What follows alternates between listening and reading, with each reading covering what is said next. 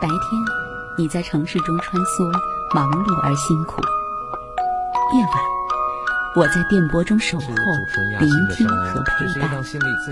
我们总是脚步匆匆，来不及收拾，这个城市每个角落就堆满了掉落的故事。我和你一起，在城市的夜色里寻找并珍藏你的悲喜。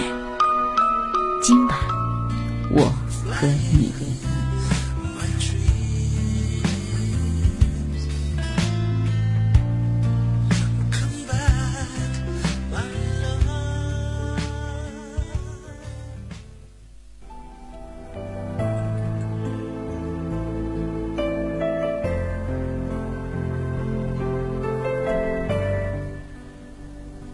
听众朋友，晚上好。调频一百点六中波幺幺二五，武汉经济广播。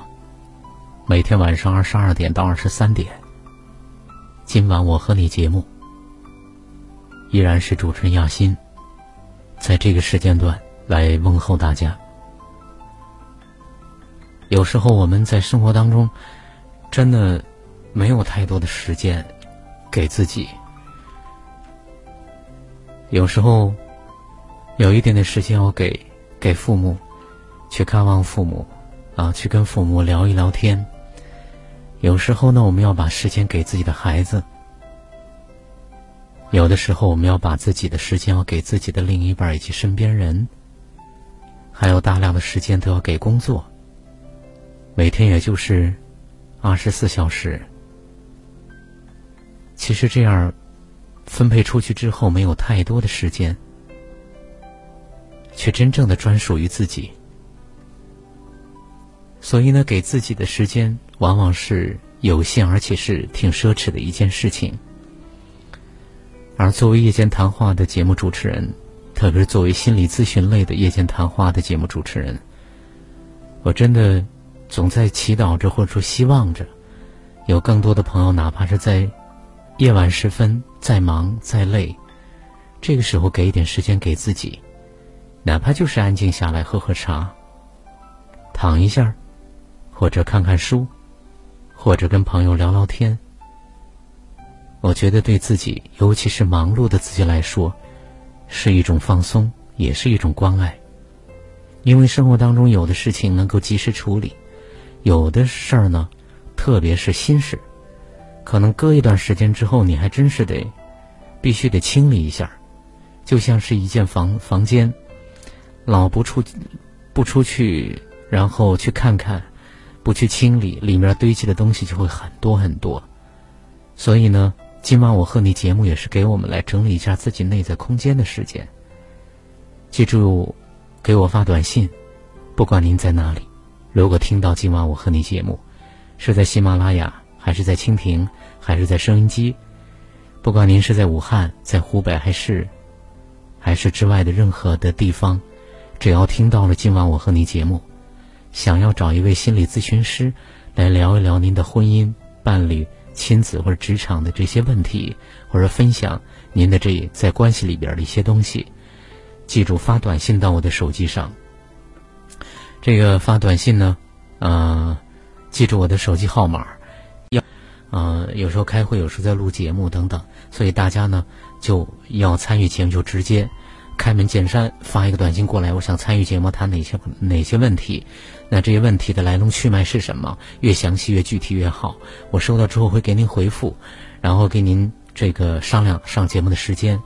记住我的手机号：幺八九八六零零四四零六，幺八九八六零零四四零六。呃，同时呢，嗯。我们的这个微信啊，大家现在玩微信玩的比较的多。那么，在您的微信里直接输我的手机号码，就可以加我微信好友了。加我微信好友的时候，别忘了把您的真实的姓名发送过来啊，进行备注。呃，就这里有些个朋友就感觉这个名字特别金贵啊，这个。呃，千万千万的，就好像是保护的死死的，不愿意给任何人，特别是给我这样人。既然加我微信，就是信任的，彼此都是坦诚的，对吧？连个真实姓名都不告诉我，干嘛呢？对不对？所以我觉得我们有什么事儿，大家要要要谈，要交流，敞开来说。我们在这儿也会保护好大家的隐私，不会说您个人隐私性的信息。您加微信也都是先加到我这里来，对吧？这都是个人的微信，呃，不会去泄露您的什么秘密哈。呃，我相信您的名字绝对不是您的什么银行卡密码等等，大家尽可以放心啊。从过度保护自己的状态里面慢慢的走出来，世界也没那么可怕。啊，虽然有时候真的不尽如人意，但是也没那么可怕。呃，大家记住我的手机号幺八九八六零零四四零六幺八九八六零零四四零六。同时，啊，关注我们节目的微信公众号，就是我们节目的名称，在微信公众号里关注“今晚我和你”这五个汉字。当然了，最后落尾总是我们团队的微信公众号，请加关注，在关这个公众号里搜我们的团队的六个。汉字雅心心灵成长，雅是高雅的雅，文雅的雅，雅心心灵成长这六个汉字，今天依然是来接听朋友的电话，我们来请进这位朋友。哎，你好。哎，你好，老师。嗯，你好，你好，好久不见哦。好久不见。嗯 是的。嗯。一两年了。嗯嗯嗯。其实，没给你打这个电话，我还觉得不怎么那个。听到您的声音呢，还是真的很想你。啊，谢谢谢谢，我们一样都很想你，因为就好久不见，嗯，确实，嗯，不见你有点时间了，嗯，是的，嗯，哎，今天打这个电话，嗯，哎呀，打电话之前呢，在空中抱一抱哈，在空中抱一抱，我们的见面礼哈，嗯，嗯。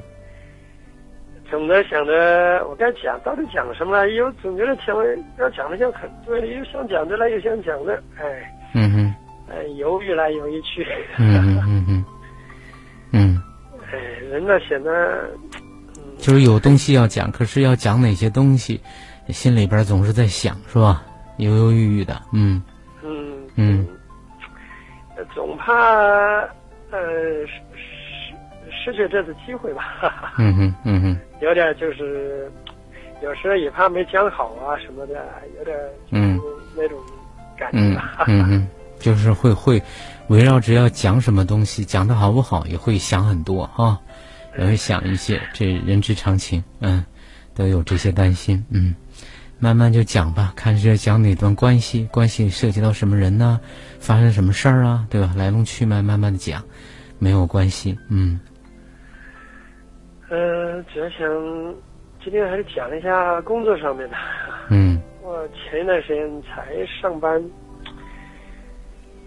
嗯，才上班以后，等于说我在那里是切菜的，就是切墩儿的。嗯嗯嗯嗯。嗯，这个怎么说呢？我嗯，因为。我们那有一个等于说是领导，领导是也就是叫做厨师长，就是专门管厨、专门管厨房的。嗯嗯嗯嗯。嗯，切菜在厨房里切。嗯嗯。嗯，那个厨师长呢，给人的感觉呢，嗯，很严，有些严厉吧。嗯嗯。有些你，嗯。总之，我就是我感觉有些不习惯。呃，一个呢，我又这么大年龄了；再一个，我以前本来也炒过菜。嗯嗯。一直以来，我都认为自己以前炒菜炒的很好。后来就是因为自己就是心理这方面的原因，所以就是不能炒菜了，所以我就没有炒它的配菜。嗯。所以可能我心理上也有一定的原因。就是，嗯，不舒服。哦。再一个呢，就是这个厨师长呢，给我的感觉很严厉。这个有时候呢，就是给我的感觉就是有点不可一世样的，知道吧？就是，嗯。嗯嗯。就那种，比如说，我跟他说话，他看了看我。然后，比如说抽根烟呢，看了看我，抽口气，抽口烟，然后不理我，继续把头低下给做什么事的那种感觉，就让我心里感觉很不是滋味。嗯嗯嗯嗯，所以。说呢是工作上的事情，而工作里面又牵扯到你们厨师长啊。厨师长呢，你一开始说的是这个人很严，嗯，后来你说他是嗯对，嗯有些严厉，然后完了之后又说他这个好像 有点那个不可一世哈，因为呃，所以因为你之前呢也炒过菜，而觉得自己炒菜应该是还是挺不错的，但是因为你个人的之前的一些原因。现在主要是切墩儿，对吧？负责切菜，可以。所以，当你你本身是有些不舒服的，呃，同时呢，你有时候工作之余啊，或者说在工作过程当中，呃，是有那么点空闲，抽根烟呢，等等。不是，那么他，我是说，我是说那个厨师长，我就说他的意思，我就是比如说，有天晚上，哎，你稍等一会儿，错了没有关系。我说你抽根烟的时候，他就会瞪你看你，然后或者说就不做声，对吧？是这个吧？不是。嗯。我是说，昨天晚上九点钟，就是可能要吃饭呢。我喊他吃饭，知道吧？呃，喊他吃饭，他呢正在坐那儿看手机。哦。然后他抬抬头，抽口烟，然后就继续就看了看我，然后就继继续低头。哦哦哦，就是就是就是发生了一件事情的，对吧？发生的那件事情就是吃完饭，你去叫他，对不对？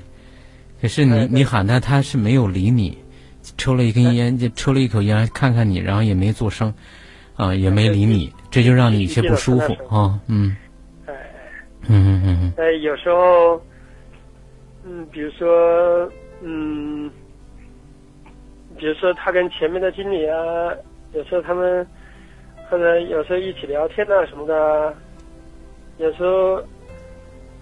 我我也想去插插话呀什么的呀，有时候跟他们说话呢，可是呢，他他也不跟我搭理什么的。嗯嗯。我都，唉，那种就是他也不跟我搭理的话，我的心里都觉得不舒服，然后我那种自我保护就起来了吧，然后我就不再去参与他们讲话呀什么的呀。嗯嗯嗯。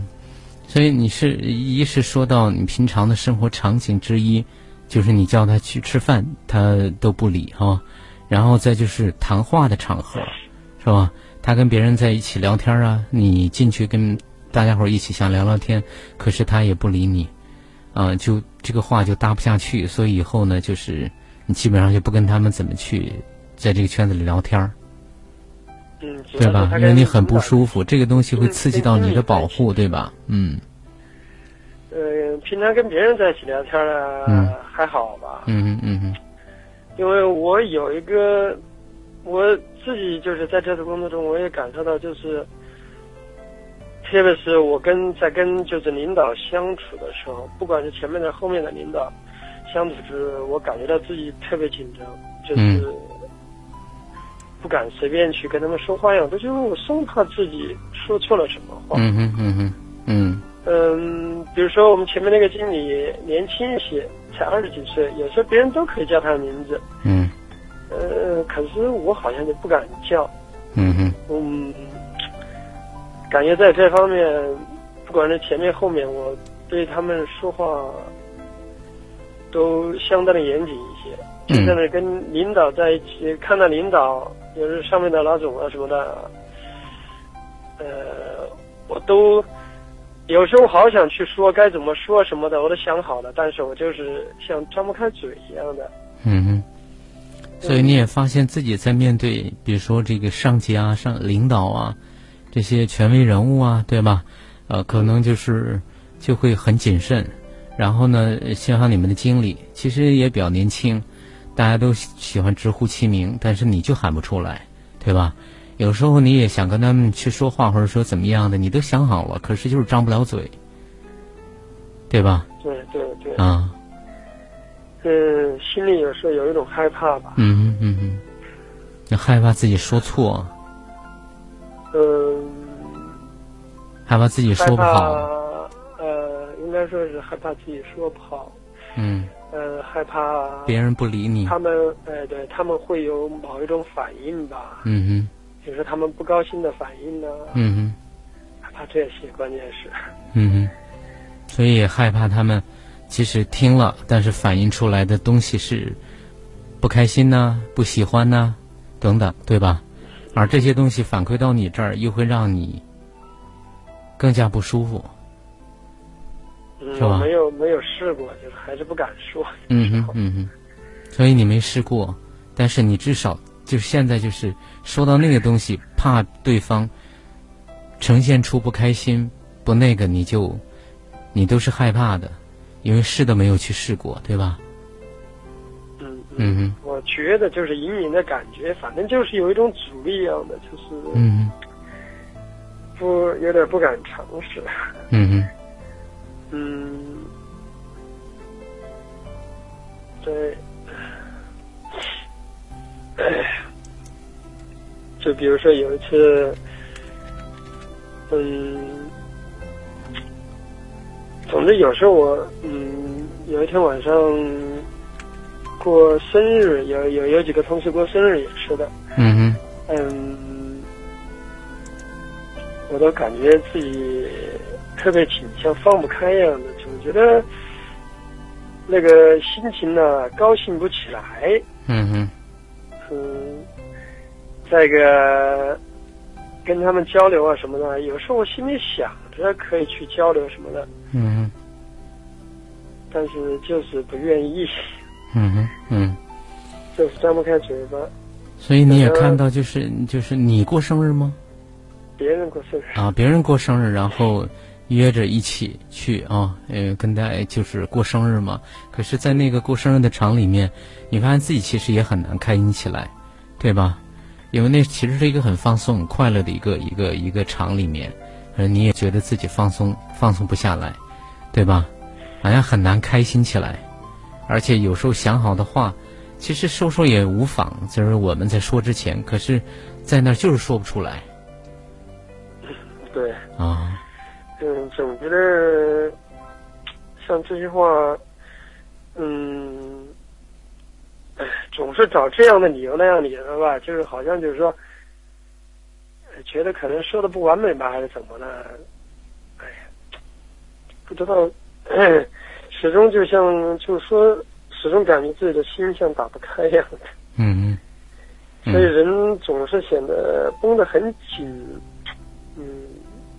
嗯，不过最近这段时间还稍微强一点，慢慢的学会了一些，就是调整自己吧，至少身体上啊、心理上放松了一点点，但是嗯。还是绷得有些紧吧。嗯嗯嗯嗯，所以你一直其实非常精准的能够捕捉到你自己内在就真的有一根弦一直绷得都很紧，正是因为绷得很紧的这根弦，所以在跟领导打交道的时候，你也害怕，对不对？怕说不好，说不说的不对，然后呢，或者对方给的反应不好，然后就是在跟同事在一起待着，也是这根弦绷得很紧，你无法放松。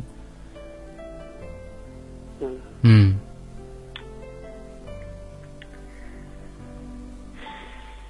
就叹气哦。有些紧张，嗯有有一种就是说，嗯，有一种有点不知道说什么，再一个、嗯有点担心，哎，自己进进不去样的。嗯在里边，这这种这种都会呈现出来，就像我第一嗯次嗯上那个节目一样的。嗯嗯，所以你你现包括现在在谈话的过程当中，你都能觉察到自己很担心，对吧？对，担心自己进不去，啊，担心自己讲不下去，啊，担心自己也进不去，哦，嗯可能也有就是担心老师会，可能是失望吧，就是说这种嗯，要进去。也担心如果这样呈现的话，呃，老师啊，包包括我哈，就是坐在话筒前的我都都对你有失望。嗯嗯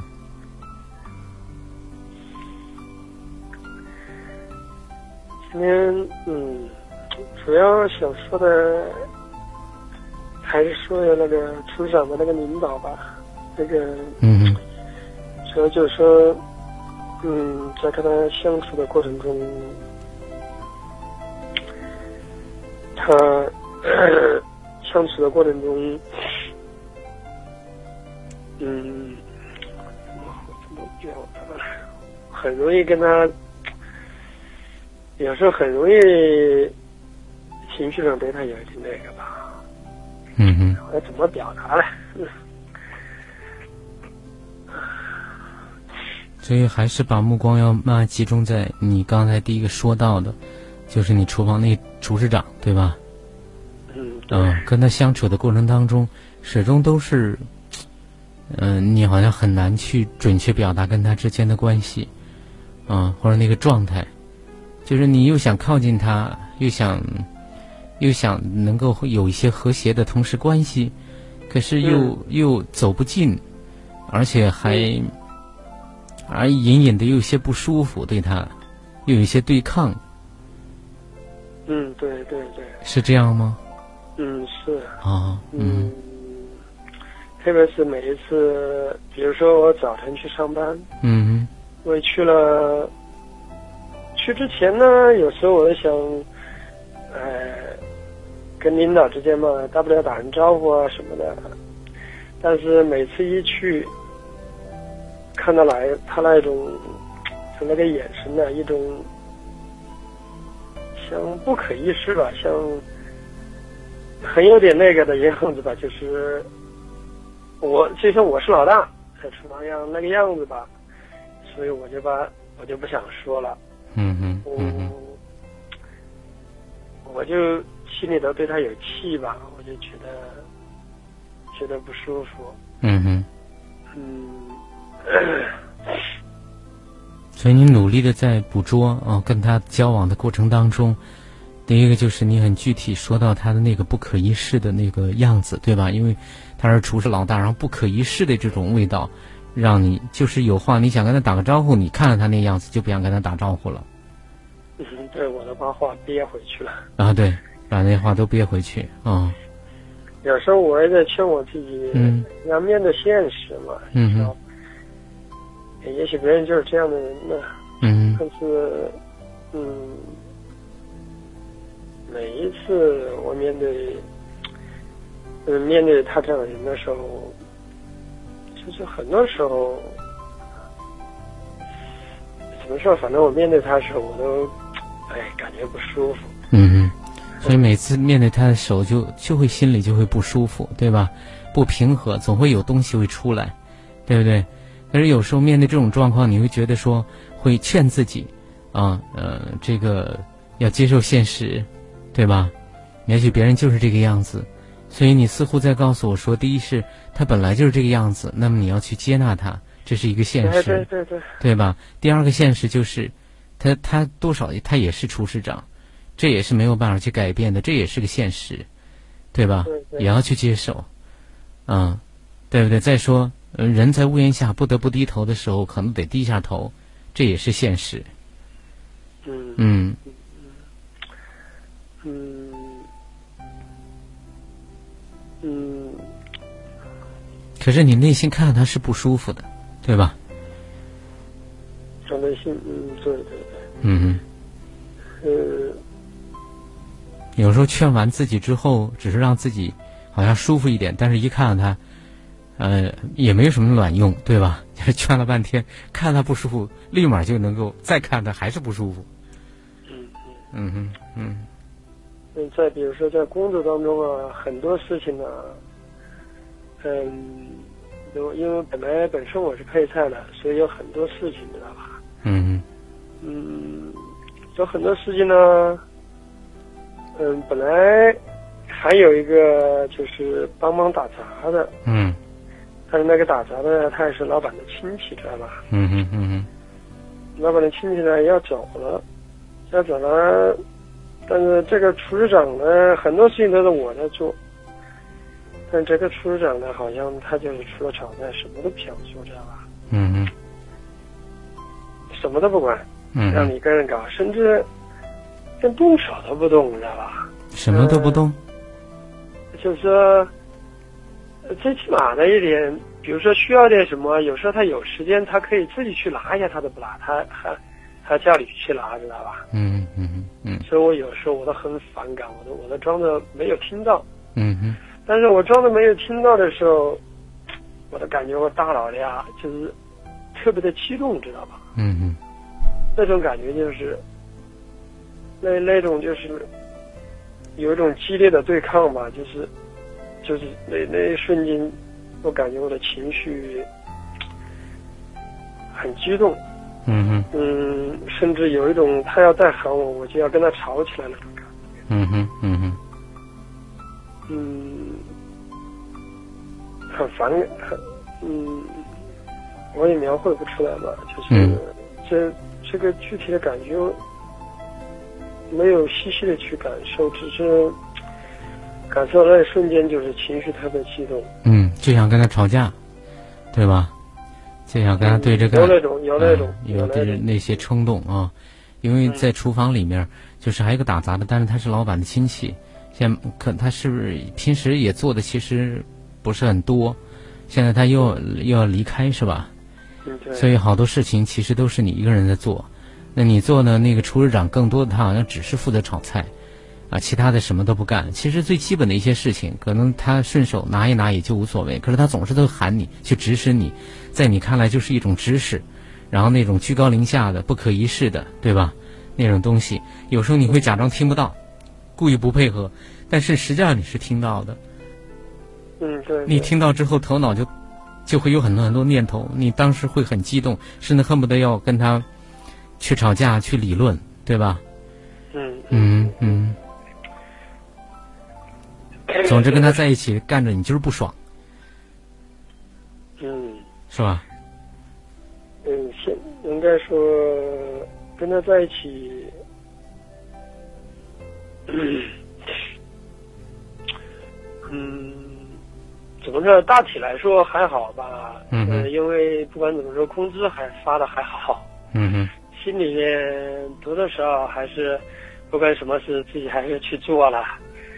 呃，在就是面对这种情况的话，就是面对他，就这这是主要的一个那个，嗯。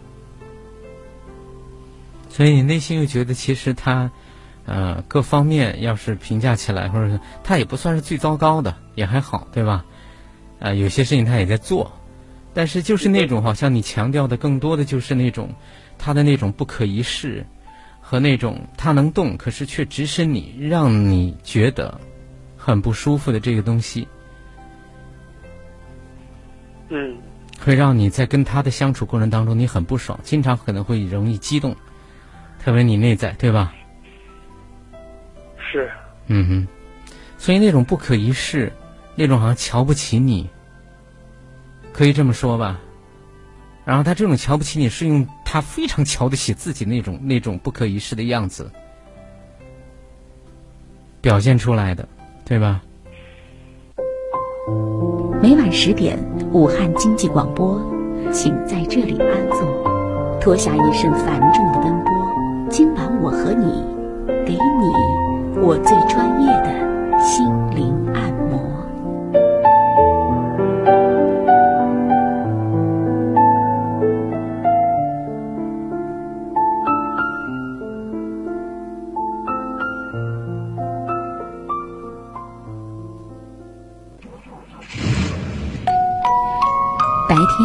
你在城市中穿梭，忙碌而辛苦。夜晚，我在电波中守候、聆听和陪伴。我们总是脚步匆匆，来不及收拾。这个城市每个角落就堆满了掉落的故事。我和你一起，在城市的夜色里寻找并珍藏你的悲喜。今晚，我和你。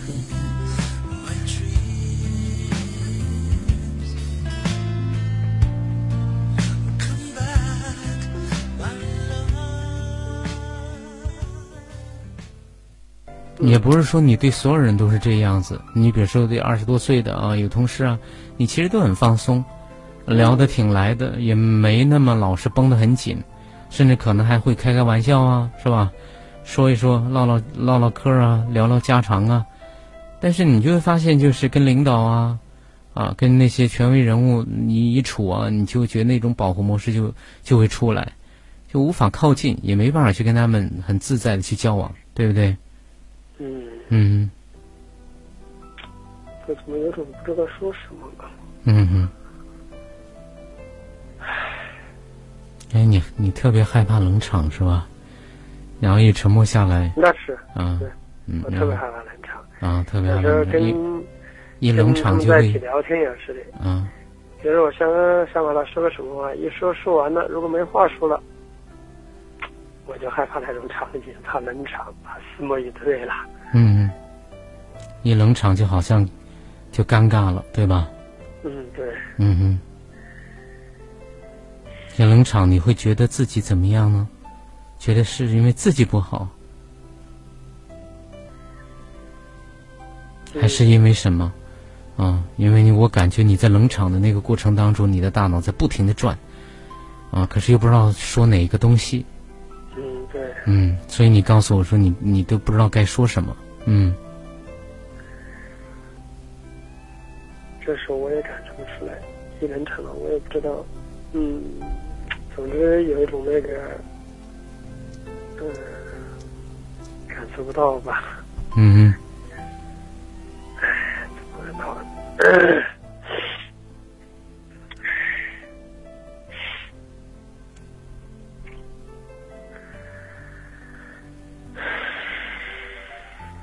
嗯。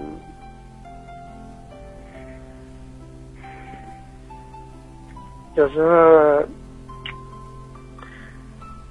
嗯，再比如说，我记得有一天我们是发工资，嗯嗯，之前我也没有跟老板谈过工资的吧，嗯嗯，那天发工资了，发的还可以吧，在我们这个杨乐小镇发了三四千块钱，差不多四千块钱，嗯，他属于我，我也出乎我的意料，嗯嗯。嗯，头一天呢，其实我对这个厨师长的情绪还是很大的。嗯嗯，就是在这方面，感觉就跟他一些抵触，甚至很激烈。嗯嗯。嗯，第二天呢，因为我估计这个工资应该是个厨师长说的。第二天我我都说话特别的小心呐，生怕自己说话说错了一句话，呃，就讨好似的。很很小心，很小心的跟他说话，嗯，那种感觉，哎呀，我就特别的不舒服，但是我又没有办法，嗯好像，嗯，就是因为这个 工资的事情，嗯嗯，我都不知道自己怎么会这样，嗯哼，因为你想起就是发工资的一件事儿，是吧？因为你这个工资也没跟老板去。去去说去谈什么东西，但是有一次的工资发的还对你来说还比较满意，甚至出乎意料的，因为你觉得工资好像是厨师长去帮你说到的，是吧？是他说的，所以你在发工资之前，是吧？嗯。啊，然后跟他说话，你觉得那时候特别特别小心，然后特别甚至是讨好他啊，很小心。可是这样的一个。自己哈，你觉得特别不舒服，自己怎么会是这个样子？对不对？嗯，总之就是一个小心。嗯嗯，总是就是特别特别小心，生怕说错一句话。还是很谨慎。啊嗯。像放不开似的。嗯哼，所以总结来看，嗯，就是你一直都在说，嗯，说到这个，其实主要是厨师长哈。嗯，然后跟他之间的关系，啊，有时候你喊他去吃饭，他都不看你一眼，抽口烟看看你，啊，甚至不理你，然后就你是会不舒服的。那么平时呢，因为有这个老板的亲戚在那做打杂，可是很多的事情其实都是你在做，他只负责炒炒菜，很多时候呢是需要去拿一些东西或者怎么样，其实他可能走过来走过去顺手也可以拿了，可是他就会在那里指使你去拿。啊，你也会非常非常不舒服。同时，你走过去顺手一颗拿了，可是他就会在那里指使你去拿，啊，你也会非常非常不舒服。同时，你很不可一世的那个那个样子，啊，让你有时候想跟他去靠近，随意的聊聊天，问个好，你都把话都要憋回去。有你看到他那样子也是不舒服的，对吧？所以在跟他的这个过程当中，你跟他交往，包括发工资，刚才说到那件事情，你是非常非常小心，生怕又说错一句话。可是当他那样去指使你去做这个做那个，而且很明显的就是他可以去做，也可以顺手做的事儿，当他去这么去做的时候，你你是很生气的，然后你甚至很很多时候你自己在那儿是很激动，恨不得要跟他吵架。对吧？所以你会跟他在跟他在这个过程当中，你你的保护模式就会出来，而且这种保护模式都是很担心，很担心自己说错，很担心自己说的不被对方喜欢，很担心自己说对方跟理都不理，或者说很担心说了之后对方给的回应是很不好的，嗯，对吧？所以你也在想自己的这个模式，自卑的我吧，嗯嗯，你看自卑的我很无力吧，很那个。嗯，这种家庭条件的情况下吧，嗯，感觉到就是说没有力量去。其实我看在那里应该是很渴望的吧，嗯嗯，也很渴望去，很渴望我那个堂哥叫我去，嗯嗯，但是我好像就是。说不出口，嗯，再一个，嗯，嗯，也有尴尬的成分在里边。比如说看到那个邻居家的小孩，我肯定感觉到很尴尬。嗯嗯，嗯，就是他们会在一起玩的很开心，或者说，哎，弄得很，你在旁边加上多余的人，而且是自己。也有尴尬的成分在里边，比如说看到那个邻居家的小孩，我肯定感觉到很尴尬。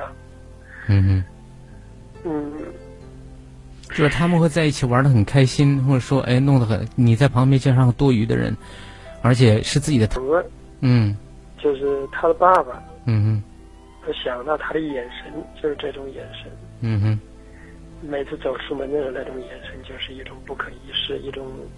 哦，严厉的眼神，嗯嗯嗯。所以你也看到那个严格的，然后眼神里面总是有些不可一世，而且好像总是觉得自己很怎么怎么着，对吧？嗯。嗯，然后恰好你家里那时候特别穷，所以似乎那个严厉的，然后那个不理你哈，是你的大伯。关系也不好。嗯，对，然后关系也不好。然后在大伯和大伯和堂哥的身上，似乎这个这个厨师长都集中了他们两个人的特点哈。嗯，有一些啊，嗯，那个眼神呢，我是真的是，那是真的，跟他很像，跟他很像，嗯嗯嗯，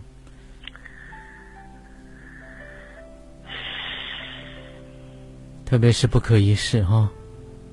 而且你们家跟大伯的关系不好，经常吵架啊，经常吵。嗯，经常是，而且我们但是恰好有你们家又是很穷的，我们家很穷也搞不赢。嗯 嗯嗯，应该说他说的我是个可怜的，很可怜吧。嗯嗯 嗯，很可怜。嗯。很。当你说这两遍啊，你说很可怜，有没有感受呢？没有感受。嗯，没有感受啊。嗯，其实你当时觉得自己，包括家里面，你当时都觉得很可怜，也搞不赢别人嘛，对吧？嗯。嗯嗯。嗯。哎。想的是家里头真是空荡荡的，跟十几岁啊，就是从小到十几岁哈，嗯啊，一直到什么时候才有所改观的？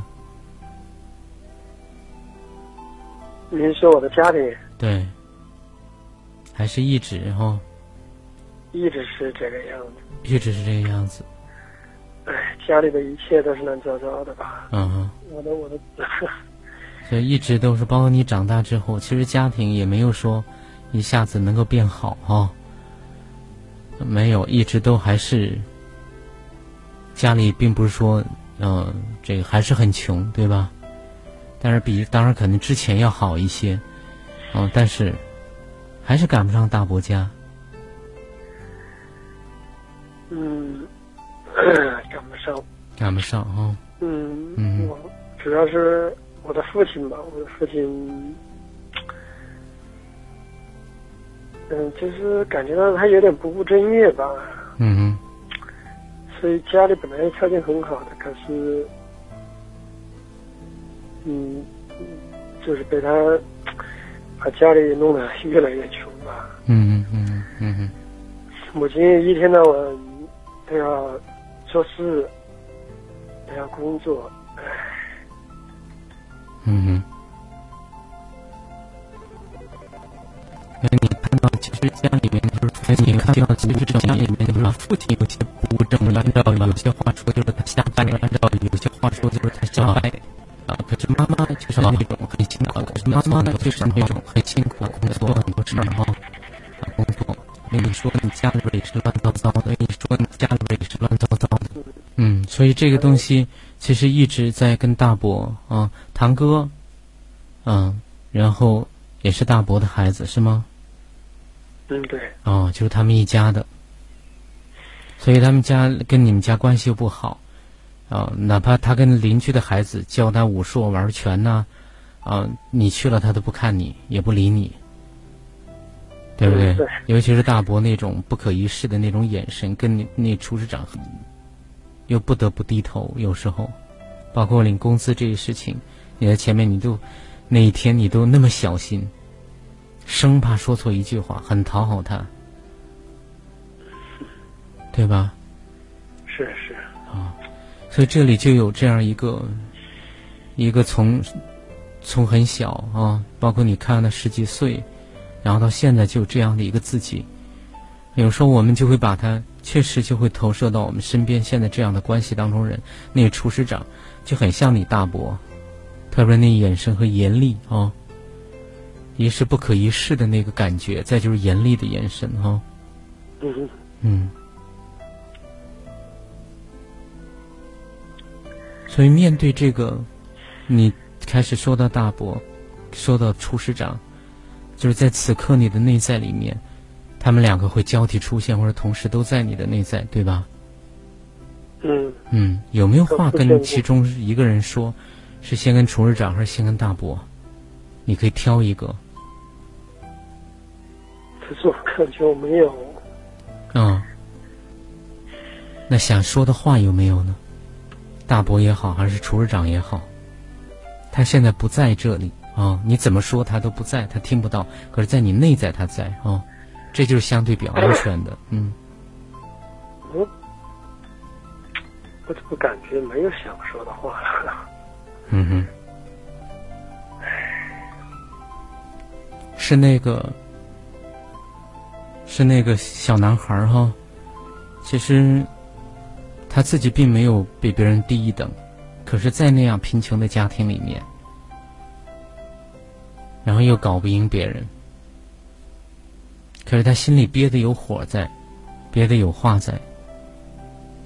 那些东西是什么？啊，其实让你在内在表达，你说你其实好像又没有什么，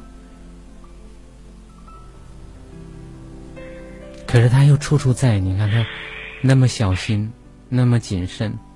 发工资前一天又那么讨好哦，啊，你看到其实也是蛮可怜的那个男孩儿。但是，嗯，哎，在这个我真的觉得没有就没有没关系，我只是说你可以，你可以慢慢来开始感受他，因为他就在那里啊，感受的其实也是蛮可怜的那个男孩儿。但是，嗯。哎，在这口真的觉得没有就没有没关系，我只是说你可以，你可以慢慢来开始感受它，因为他就在那里啊，感受。嗯。一直崩了这么多年。也有那个小男孩的东西，也有这里面在这里面崩的很。是。嗯。嗯。不管他是因为什么因素、什么事情，但是绷得很紧的那个感受，它带给你的压力，没有办法放松的东西，在本质上都是一样的，对不对？那个尴尬、那个自卑的感受，包括你可能跟厨师长在跟经理在说话，你过去说话的，可是他们都不理你，那个尴尬，对吧？那个体那个体验是一样的。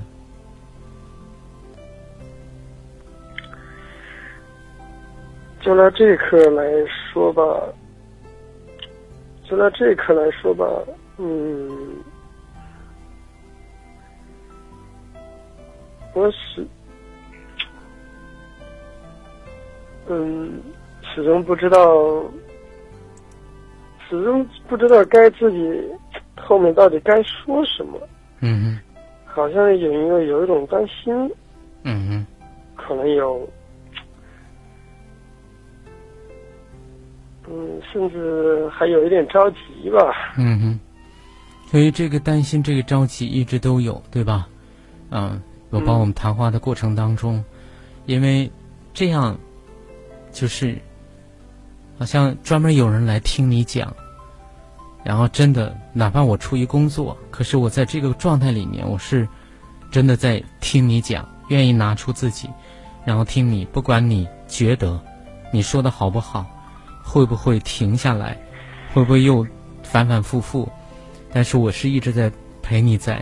其实这样的机会对你来说也不会很多，对吧？在生活里面，所以其实你内在是有有很多想说的，但是这又怕说不好，又会怎么样，对吧？又有很多担心，然后弦又绷得很紧，很难放松，对不对？嗯，我说不出来，我我说不出来，我这一刻我内心。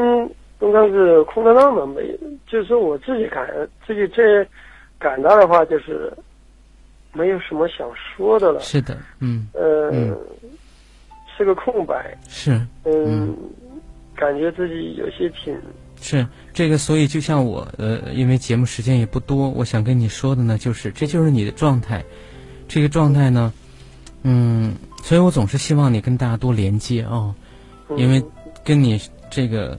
呃，你跟大家在一起的时候，啊，有一段时间，那段时间里你是，你是非常勇敢也非常努力的，比现在的状态打开之后，真的好很多。你可能自己意识不到，但是我们都看得到，尤其是我很清楚的看得到。你你很放松，然后你开始勇敢的在放松自己，你开始去像正常人一样的去感知、去表达。虽然你依然在这个好像是在挣扎的过程里面在，可是你已经比现在你好很多，嗯，而且呢，你现在又一次的在参与节目，然后再连接我们，我觉得这个也是很好的一个迹象，就是我们不我们不求一下子就能怎么样，我们现在要看的就是，你说你心里空荡荡的，我非常能理解，因为你把很多东西都压在那里面很深很深，因为这个东西要出来的话。是很哀伤的，也会有很多愤怒的，也有很多的无奈，有很多很多情绪的东西啊。可是你不能把它表达出来。就让你十几岁，你甚至更小，你看到你家里跟大伯之间的冲突，你有很多不明白，你也有很多看到。大人呈现出来的，堂哥呈现出来，大伯呈现出来的东西，带给你的影响。可是这些东西，家里穷，父亲又是啊，呃，有一些不务正业，然后又搞不赢，很多方面，你其实真的处在一个很弱势的一个地位，在一个小男孩，他能说什么？就这些东西，一旦真的启动了，会有一个非常痛苦的过程。这个痛苦过程就是，之前压抑的，可以拿出来晒太阳。我不是说要去发泄啊，而说开始去表达、去承认他在这里，而且他有去见太阳的权利。不是我死死的把它控制住，我就能好。现在就是你控制住了之后，要表达东西都压下去了之后，反而就是出现的就是空荡荡，没有东西。我非常能够理解，那个空荡荡的空间里，其实本应是装着你的很多正常表达的东西，但是你把它放下去了，压下去了。所以由此我看到的，就包括大伯，其实是你的那个小孩儿，哈，需要去面对一个原型的人物，啊，然后现在呢，老天又把厨师长放在你的跟前，天天跟你见面。有时候这是看上去真的很残忍，但是他是慈悲的，因为他在他在把一个功课的相关人放在你的跟前，透过厨师长。需要去面对，面对你过去的一段日子，一直到现在，那个日子跟大伯有关，跟你们两家的关系有关，然后里面站着一个小男孩在。我们需要去开始去到那个小男孩那里，我们开始要去允许在我们的内在，让他出来晒太阳，他是有这个权利的，也是我们。该这样去对待他的。我们并不主张有一些心理学的，包括我们拍成的一些影片。嗯，因为我忘了他的名字哈，就是心理学家带着那个他的咨客，然后去找各种他在生活当中从小欺负他的男同学，然后各种各种，包括他不敢谈朋友，然后他去派他的秘书去非常漂亮秘书，然后让他去勾引他啊，当然打上引号的。其实帮他一步步去突破这个影片，实际上最要紧的不到说那种方式，当然我们也不主张。然后你参与节目之后回去鼓起勇气跟你大伯去吵架，因为我不是这个去面对，而去去怎么样？那个影片更更大的一个启示的价值就在于说，我们可以让自己内在东西出来，通过合理的方式去把它让它出来晒太阳。我们不是要去找一个对象去那么做。对吧？然后要去跟他打架，去跟他输，要去跟他吵，然后吵得天翻地覆，自己爽，然后同时又表达出来了，这也是一种方式，但是不一定是最好的方式。虽然他，我们那很多电影人把它拍成了一个电影，把它放出来再看啊，好像是叫《愤怒管理》吧？啊，那个那个那个电影的名字。可是呃，在我们生活当中，嗯，因为我觉得。啊，因为电影嘛，它是艺术，它来源说高于生活，对不对？呃，因为嗯，鼓励你去跟厨师长吵架，然后去表达你的很多很多不舒服，啊，我觉得你总说自己担心这讲不好那讲不好，其实你讲的非常清晰，你已经把你内在的原生的图、原生的人物、原型的事件，啊，都基本上都带出来了，都给我们描述出来了。所以这个厨师长呢，从某一个角度来讲，他真的就是一座桥梁。他帮助你，他又一次勾起你那种他的他的不可一世，让你想起大伯的不可一世，对吧？然后他的那种嘚瑟的态度，然后那种目空一切，然后觉得自己很了不得的，然后而那种感觉会让你再一次的激起你的，会连接你内在那个深层次熟悉的感觉，那个熟悉的感觉就是大伯给你的，啊，大伯那一家给你的。还有你们两家之间的关系互动、争吵带给你的很多东西，对不对？所以我觉得我们可以看到，在这些原始的事件里面、原型的人物里面、原始的场景里面，那那个小男孩儿啊，在你的内在，他一直现在在你的生活当中，在你的跟厨师长的关系里，在你和领导的关系里，他都会出来。为什么你跟其他的同伴？其实交流起来并没有什么障碍，因为你跟他们之间没有这些情节，对不对？嗯。啊，可是你跟大伯之间有，你跟堂哥之间有，嗯，对吧？如果那个二十多岁年轻的那个同事哈，那个小伙伴，他一样可能是那种不可一世的，你也跟他走不近的，因为那里面藏着你的痛苦的按钮在，对不对？嗯。啊，所以我们可以看到。看到这个东西呢，我们可以慢慢的在内在去面对，这需要你经常跟我们保持连接，在团队在群里经常出来，啊，然后要报名，啊，上去大群分享等等，这都是我们还连接，不然的话你又回去了，回去之后还得一段时间要恢复那个你曾经到达的地方，然后再接着往前走，对不对？嗯，好不好？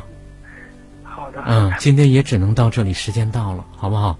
但是真的，感谢那个，呃，感谢你又再一次打开，然后来连接我们。嗯。啊，多来，好不好？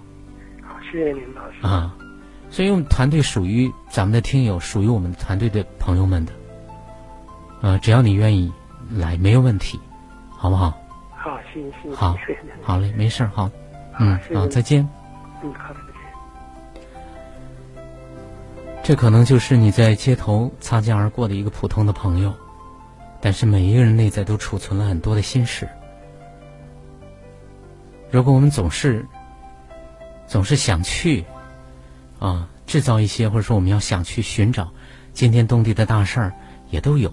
啊，每天都在发生，可是更多的时候都是我们这些平常人、平常事儿，然后那些平平常常的日子里面掩藏的那些曲曲折折、明明暗暗的心事，它需要我们拿出来晾晒，需要我们有人去看到，有人去听到，有人去懂得，事儿也都有啊，每天都在发生，可是更多的时候都是我们这些平常人、平常事儿，然后那些平平常常的日子里面掩藏的那些。曲曲折折、明明暗暗的心事，它需要我们拿出来晾晒，需要我们有人去看到，有人去听到，有人去懂得。陈人亚欣在武汉，跟朋友们说一声谢谢。这里依然是武汉经济广播，接下来是另外的精彩内容，不要离开。